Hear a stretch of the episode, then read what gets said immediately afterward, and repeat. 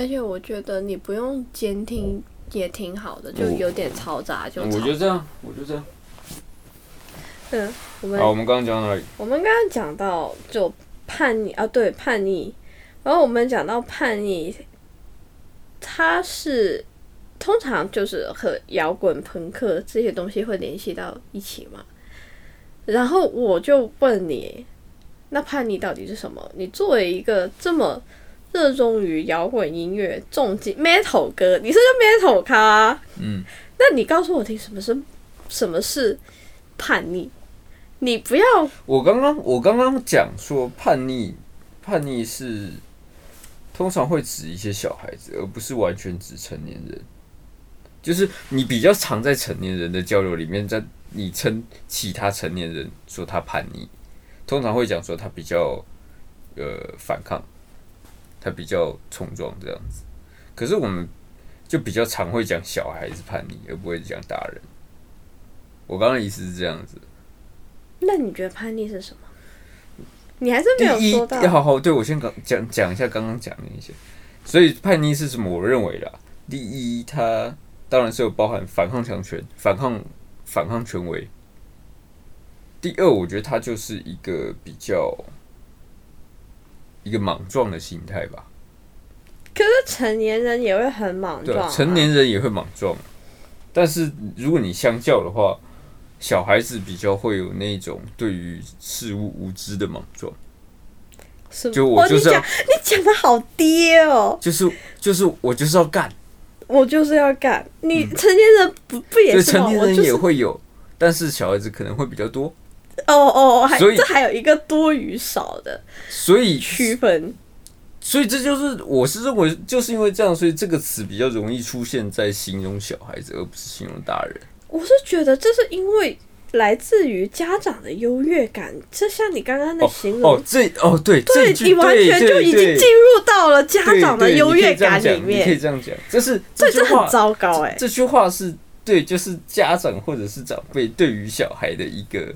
哦，对对对对，你这样结论对吧？对吧？对吧？对对对对对，是你终于理清了我刚刚在想什么了。对，这所以我妈到现在都会说：“你你你怎么这么叛逆啊？你不能叛逆一辈子啊！”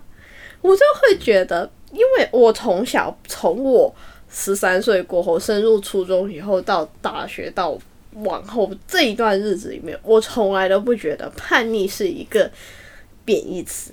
哦，对，我觉得这是一个少年，这是一个少年们就气就一个 一个怎么样说？这是一个应该有的状态。他叛逆这一个词听起来，在于权威，在于家长，在于长辈们，这是一个叛逆，就是他的这一个贬义词。他会他会觉得你你怎么就不成熟、不冷静，嗯，就很所以对这样子就就讲通了。就叛逆这个词应该是比较出现在那种家庭、家长跟小孩，或者是老师跟学生这种粘着度比较高的这种时期。这很糟糕啊！主要是我们虽然我们明明就是，而且重点是很在这一件事里面，就是我们刚刚讲的那个新闻里面，就是呃，你要不要稍微把刚刚讲的新闻？你来讲，嗯，就是武汉有一个小孩子，然后好像出了点事情吧，然后他爸他家长就来家就来学校去骂他，然后骂他之后就开始揍他，揍他之后就开始掐他，然后就种种的拳打脚踢在也没有那么严重。我这他妈在添油加醋些什么？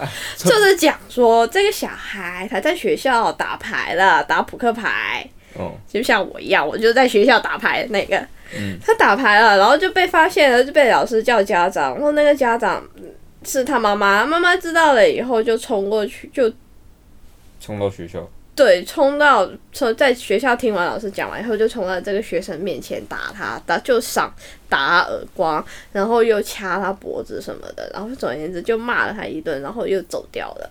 然后走掉以后，过了一小会一小段时间，这个学生就看那我我是看那个录像了，看录像，那学生就抹了一下眼泪，考虑了一小会，然后就跳楼了。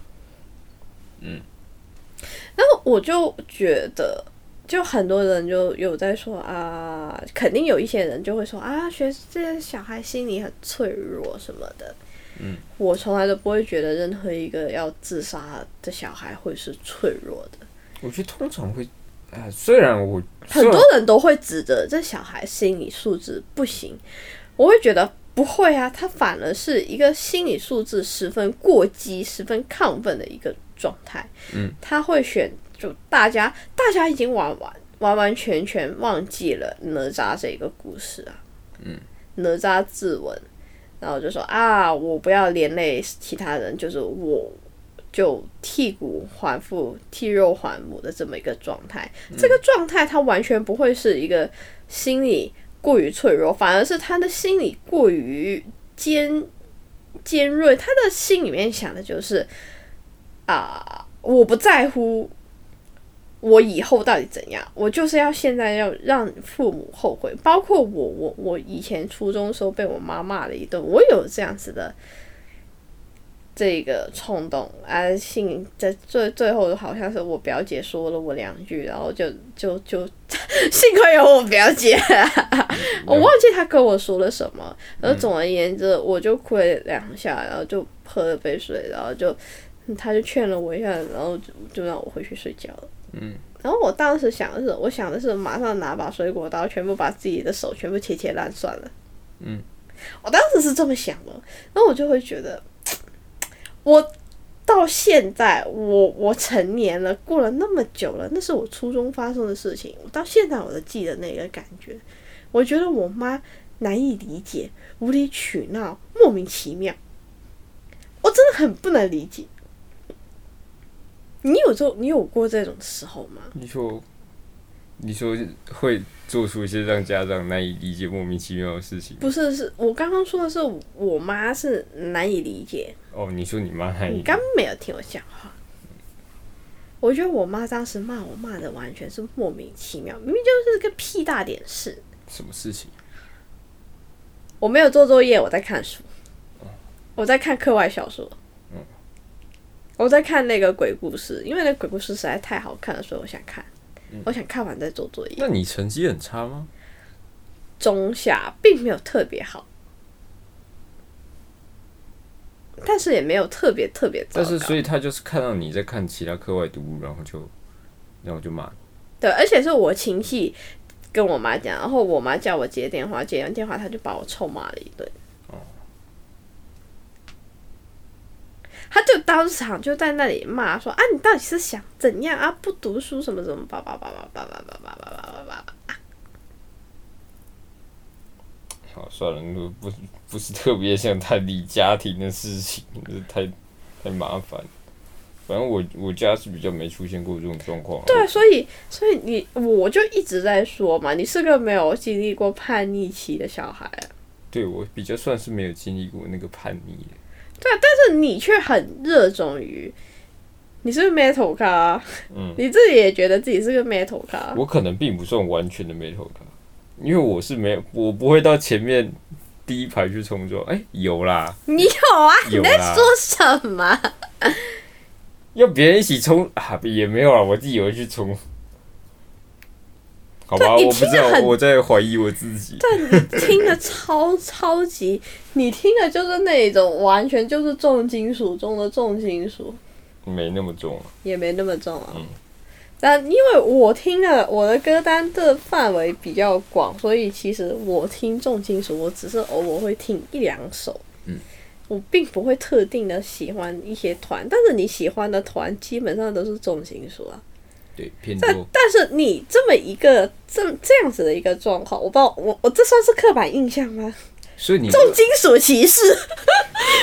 哎，你这个真的是刻板印象。我跟你讲，那些听重金属都马是早上八点起床，晚上十点睡觉，睡前还要喝一杯温牛奶。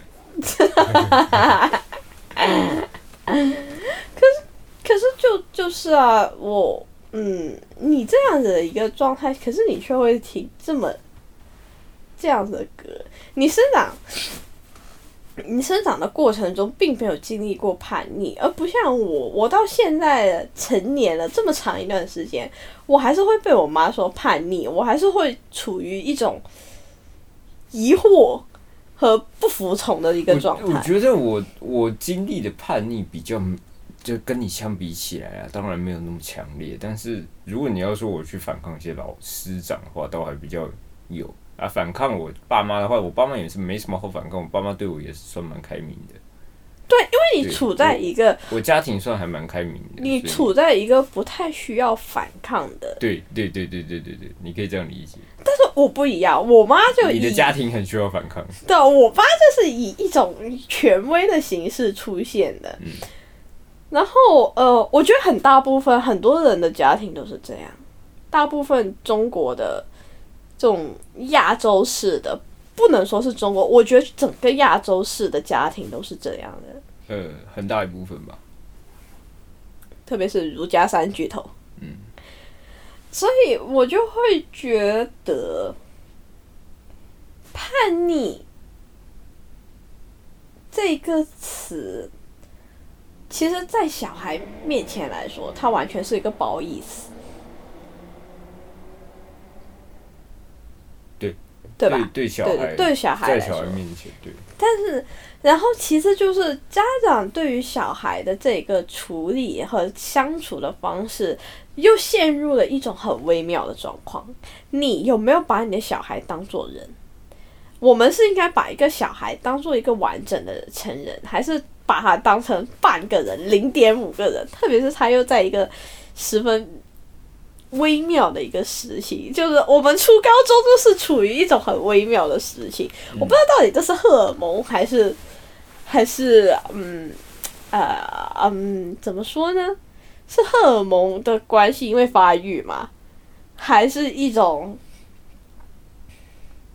就应该迷茫的一个年纪？我也不能说。我记得之前好像有做过什么科学统统计啊，什么东西，反正就是这个年纪就是一个。还在对自我摸索的一个，对对，本来可是自我摸索其实自我摸索，这应该是整个人生都应该对对对对对，所以我觉得这个又你所谓的人，你长到几岁才能成为人呢？那你看这家长的反应很明显，他就不能成为人啊！他把他自己的情绪完全发泄在自己的小孩上面，这很糟糕。对，虽然我有些时候。会把我的情绪发泄在周围的人身上，不只是你，而是所有就接近我的人，我都会发泄，这很糟糕。嗯，这很糟糕。我知道这很糟糕，但是我我我觉得没有办法解决。我到现在我不是一个很擅长消化自己情绪的人，我必须得做些什么，不然我会很难受。所以，那你这样，如果照你这样讲的话，那我可以说是有些家长他没办法消化自己的情绪，所以就把它发泄在小孩身上。我可以这样理解吗？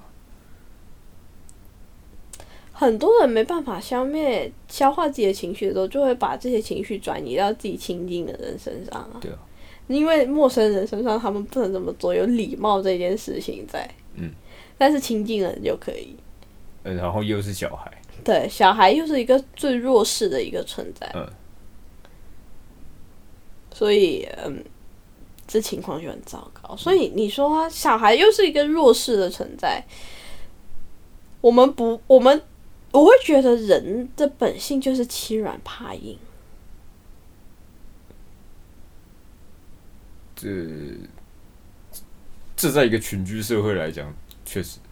对吧？对啊，所以当你觉得自己的小孩是个软柿子可以捏的时候，你就会情不自禁的要这样子做。嗯，而其次，你又大部分的家长又没有办法把自己的小孩当成一个完整的成人。嗯，他甚至在有些时候，甚至我的家长都不会把其他人当成一个完整的人。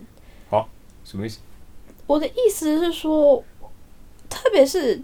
嗯，亚洲可能呃不能说亚洲，可能是我们我们的特色吧。我们是会不断的去试探对方的底线，而当我们在试探对方的底线的时候，其实我们就没有把对方当做一个人括号人来对待。我不是很懂你的意思。就你你你你你怎么个不懂？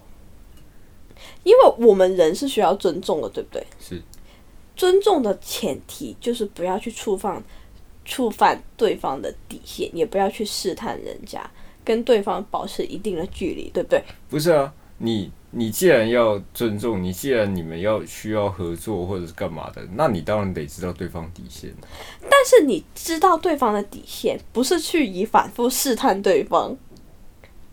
去不断冒犯对方，看看对方的终极点，他的前方到底有什么？这是一件很冒犯、很过分的事情。如果你一直不断的把人家底线给往底下压，那这对，那这当然是不好的。这我的意思是说，一开始知道对方的点在哪里，这样就够了。这里很很多人是这样子去跟人家相处的。你说在这个梦幻的国度吗？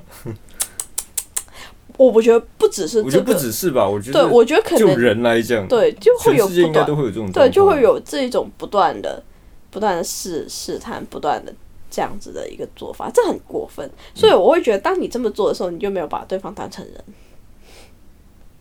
你在不尊重人家，你把人家看扁了。他人家在你眼里面可能只是零点七、零点五、零点呃零零点四的。一个人，他不是一个人，他是零点七个人，怎么个看法。所以你认为啊？当然是这样，就尊，不论你面对是谁，尊重都是一个重要前提。对啊，那我们会尊重自己的小孩吗？不会啊。小孩子在家长里面根本就算不上是一个人。我觉得这还是要看家长哎。哎，你爸妈有把你当成一个人吗？可能有吧，可能有，可能有吧。因为我爸妈是他们会比较尊重我的选择，他们在许多事情上会问我说，他们提出意见，然后问我要不要这样做。就光是我小时候去上一些才艺班，哈，他们会问我要不要去上这个。他们不是说你去上这个，而是问说你要不要去上这个。我觉得就这一点来上，我就感觉到我还起码我还有一点人样。我可以这样讲。啊，嗯，可以吧？我觉得这，我觉得给予选择是对小孩来讲一个很很大的尊重，对很大的尊重了。虽然。对了，这个这个要求有点低，但是这是个很大的尊重。而且就我，不论是我们身边应该也有很多很多朋友，就是小时候他们是没有选择的。他们我也是没有选择，对你也是没有选择。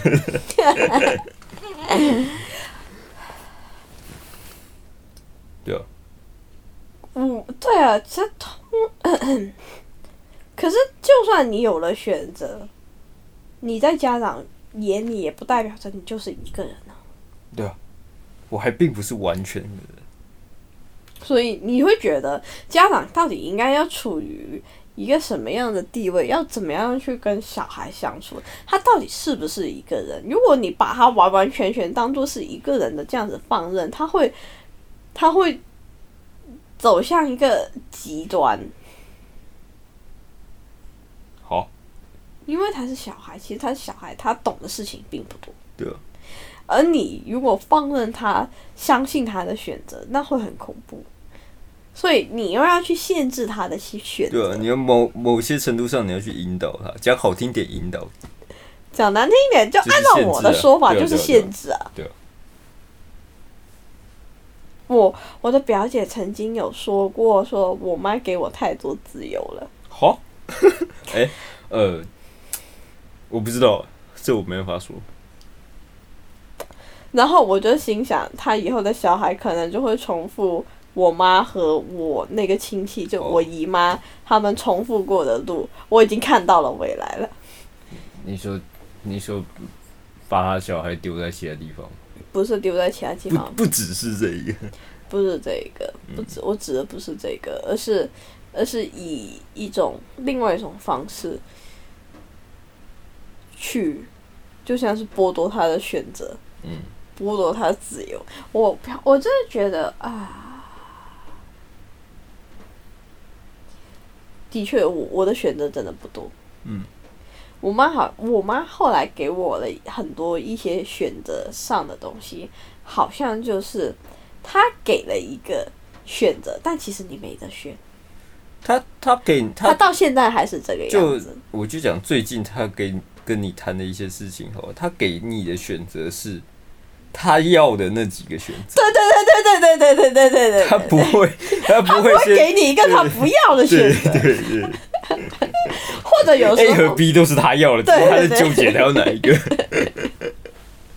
或者有些时候他会变成嗯，你可以选啦，我尊重你意见，嗯。但其实他已经规划好了。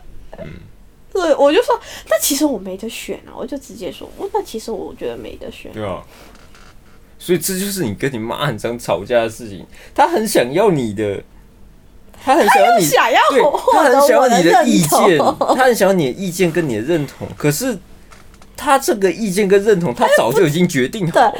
其实这他是假意，这是一个很中国式的相处不家庭模式，就家家长和小孩的一个相处的模式。我假装我想获得你的意见，来以此证明我其实是一个好家长。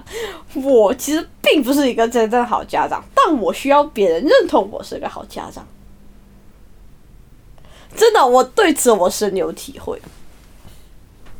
好，这个我没什么资格说。我对此深有体会。其实我之前好像不知道想起了一些什么事情，好像也是跟我家里面有关系，想要跟你讲的，但是我我我突然就就忘了，想你想起来再说吧。好吧。所以我就说，因为你是一个，在我眼里面，你家庭就完全是个模范家庭，嗯好，你会感到开心吗？别人称赞你的家庭为模范家庭，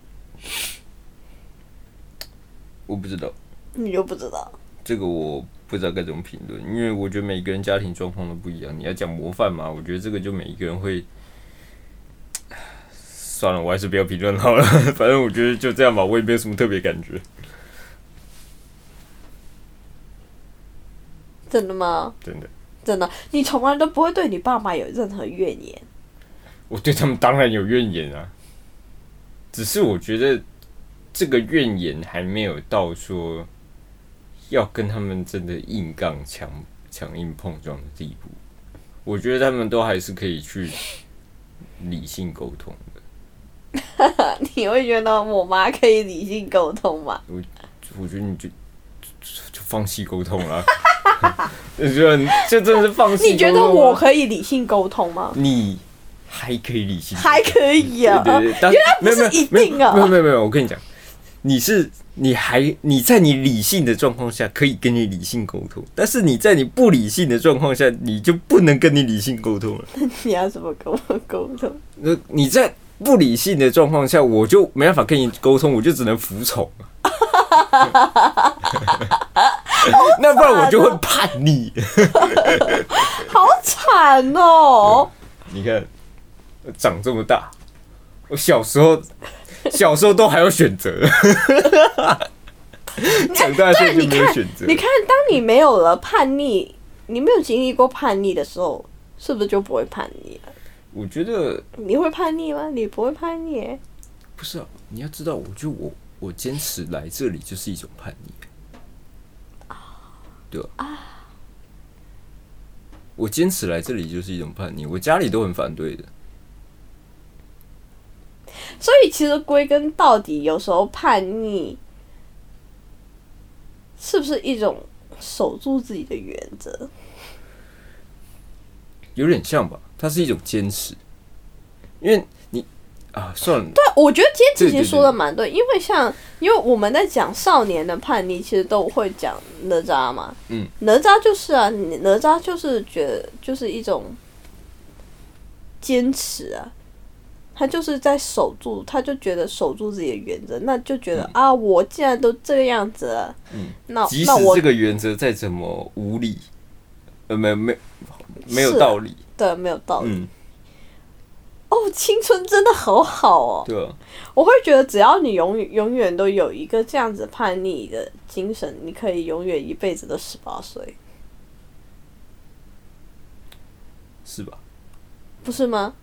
不知道哎，我嗯，可能很多人，就重点就是很多人，就特别是你已经成年了，成年很多一段时间，你工作了，嗯然后大家都会觉得你在持续这样子的精神，那你就是幼稚，不成熟。嗯很多人会这样讲。嗯但是我觉得，在我眼里面，反而成熟是一件不好的事情。丧失自我，对，丧失了自我，也不能这么说。可能成熟是一个大家会想的十分完美的一个境界。什么意思？你说对于什么十分完美？对于很多事情是十分完美的一个境界，因为成熟对于我们对于成熟的这个状态的要求过高了，哦，所以成熟成熟我们会被要求是要含有包含自我、包含自我原则，嗯不去违背它，但同时又能圆滑处事，嗯这很这很困难，这很痛苦，好吗？嗯但没所有人都会叫你说你要成熟，你要成熟。嗯，从另外一个角度来说，就是我要你痛苦，你要痛苦就对了，痛苦才是一个完美的状态。哦，你不觉得这很过分吗？我这辈子都不会成熟了吧？或许，你觉得吗？我觉得，因为如果你要讲的话，如果这样讲的话，你必须经历痛苦，应该是说成熟一定会有痛苦。当然的啊，你有痛苦，你有痛苦，你就一定会有一点成熟。我就算没有，我就算痛苦了那么多，我还是没有变得成熟啊。你怎么又知道自己没有成熟了？因为在我妈眼里，我就是不成熟哎、。那是在你妈眼里。你觉得我成熟吗？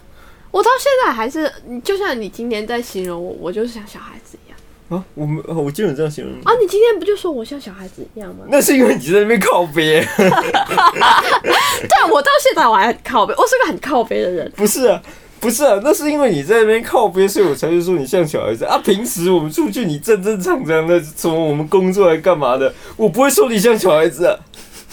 你是那是有一段时间你在那边唧唧歪歪，我才说你像小孩子，你不成熟。可是我就是小孩而且我没有讲到你不成熟这种话，这种话是你觉得我成熟哦？真，你居然觉得我成熟哦？我一点都不成熟好吗？你觉得我处事成熟吗？你处事成熟吗？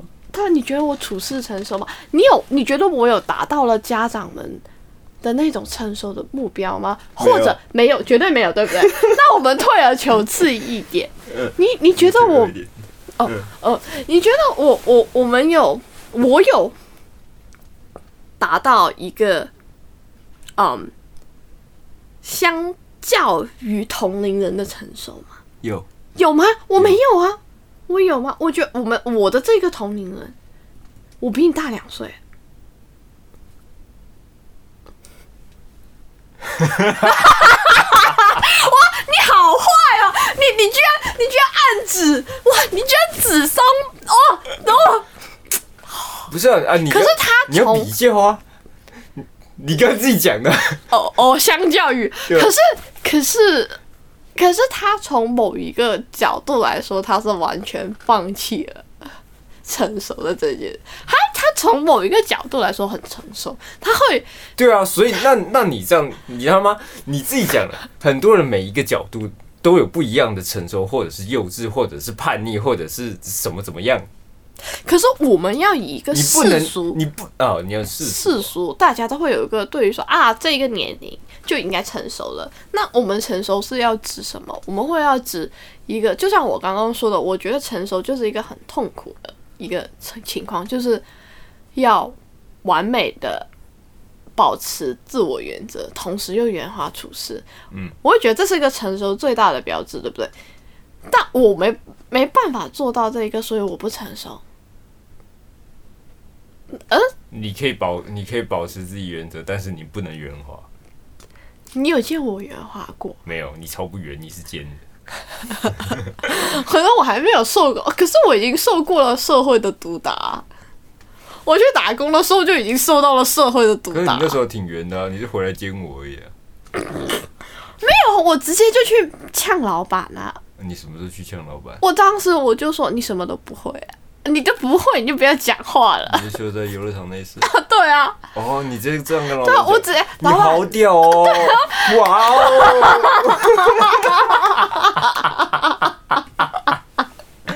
你好成熟哦！看，我觉得哎、不对，如果你这样讲的话，就是成熟可能还包含了一些，呃，算勇，这算勇气吗？还是我不知道？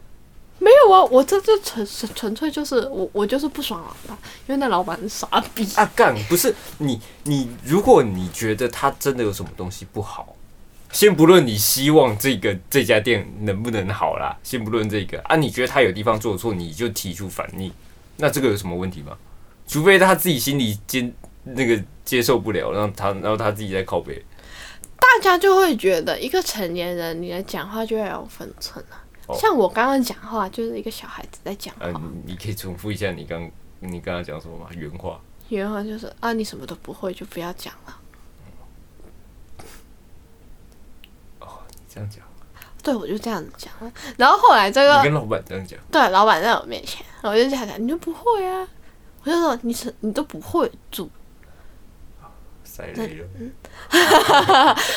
然后后来老板就 就叫其他同事来警告我说啊，就这样啊，讲话不要这样子讲。哦，然后我就说哦，我就哦，然后我就哦，我心想，我做完这个月就走了，你还在唧唧歪歪什么？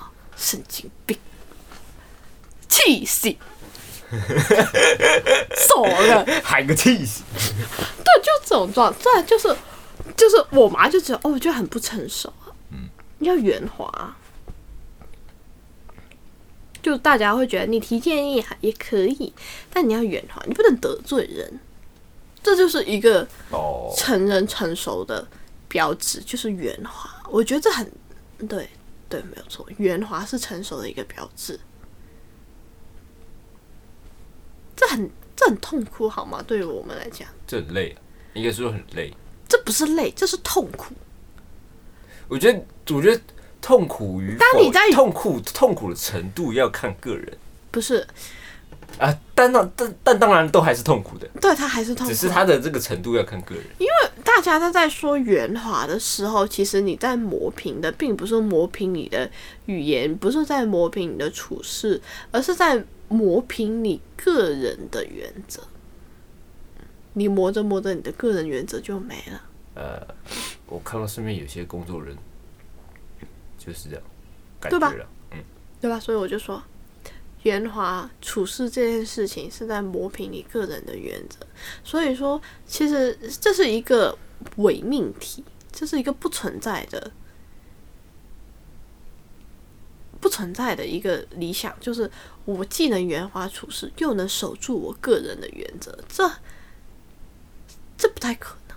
嗯，你觉得可可能吗？还是有可能的吧？你家很有钱，或者你工作能力很强了。对啊，对啊。没，那这很很少，像我们两个这种屎一样的工作能力，我 不要哭了。嗯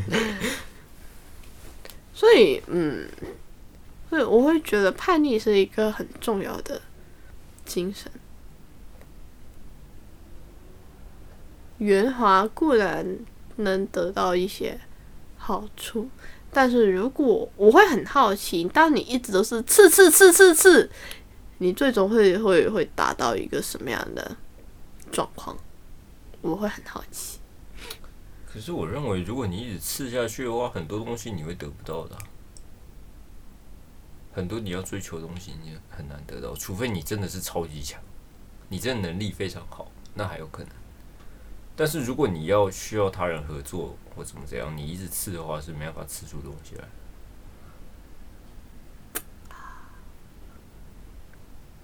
很简单啊，去找一个软柿子就好了。哦，甘愿给你吃了嘛。好坏啊，对不起。所以，就回过头来看，我们还是没有得到一个结论。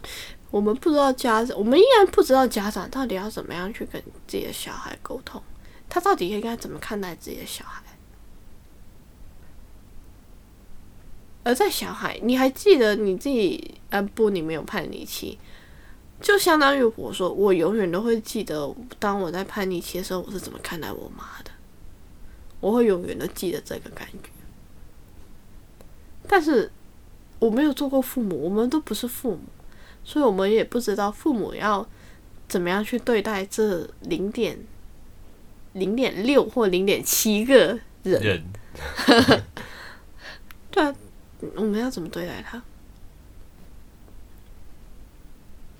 我我我真的可能是我没有经历过我怀孕生小孩去教育他，但是就算我作为一个旁观者或者一个，因为我们都有侄子侄女嘛，嗯，我依旧没有办法去面对他们。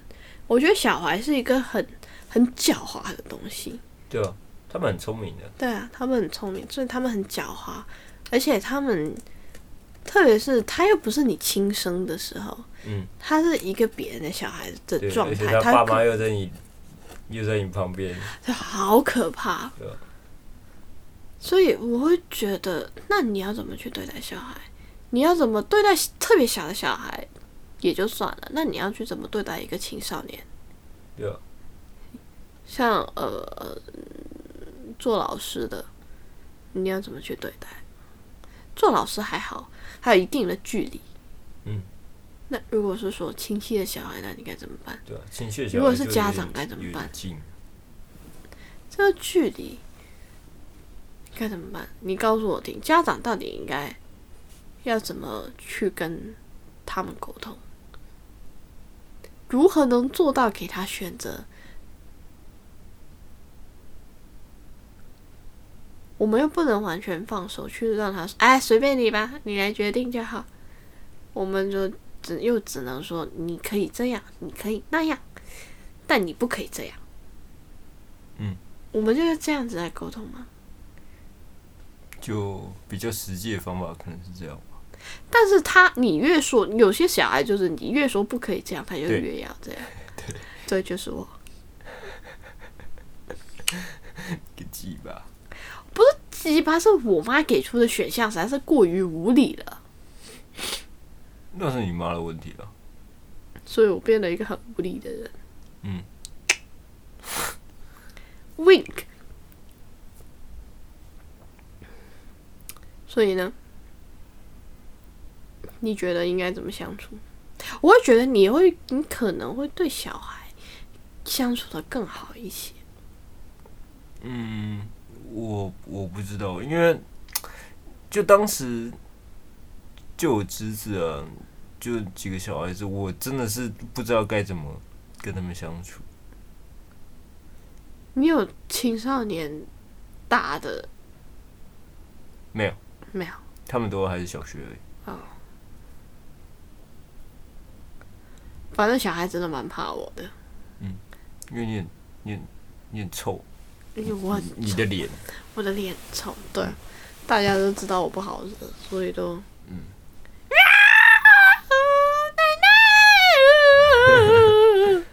啊，对，我永远都忘记不了我的侄子这样子跑着去找奶奶，很的姥姥。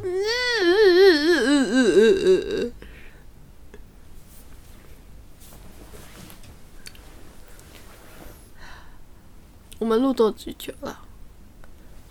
四十分钟。好，我们结结束了。嗯，呃，你是所以我们要要结论什么了吗？我们没什么结论呢，我们没有做过家长，我们也没有真真正正去做过一个真正的老师，我们不像呃老黄叔一样，嗯去每天，老黄叔每天都都在接接触小孩，接触他是真的当对老师啊。，对，他是真的老师啊，我们可是他接触了小孩，他有教小孩，他也有带带他教国青少年，中生嘛？他都有带，他是他他教他有教小学吗？有啊，是哦，有啊，他之前不是跟我啊，你他没有跟你讲，他跟我讲，他有去教小孩。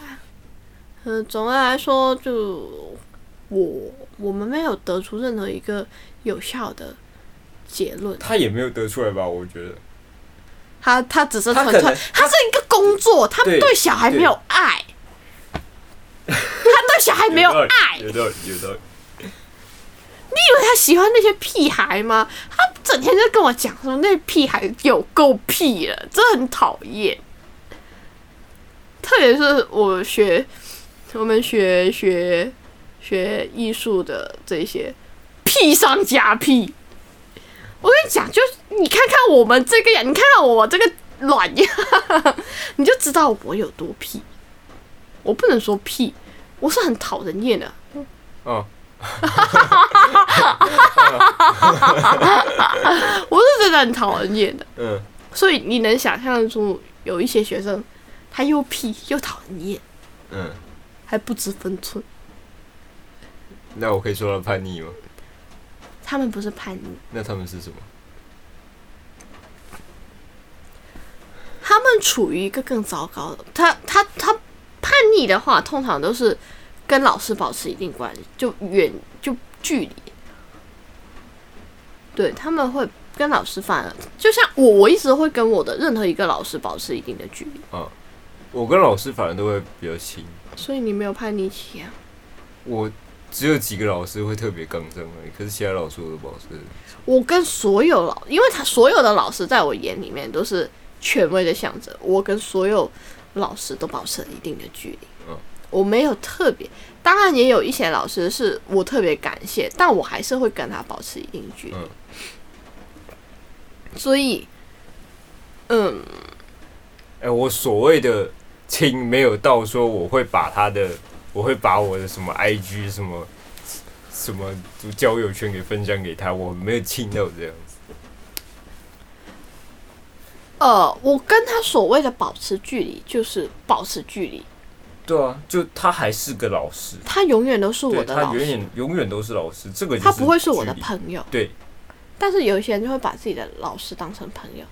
嗯，我这种这种状况永远都不会出现出现在我身上。嗯不是说这样不好，只是没不会出现在你身上。但是现在很多小孩就会跟老师套近乎啊，你所谓的这个套近乎，比较像是就是刻意打好关系，有一点点有一点点像嗯，他就会觉得啊，我跟一个年长的人走在一起，啊，这个年长的人看起来很酷，然后我跟这这么酷的人走在一起，我也会很酷哦，的这么一个状态。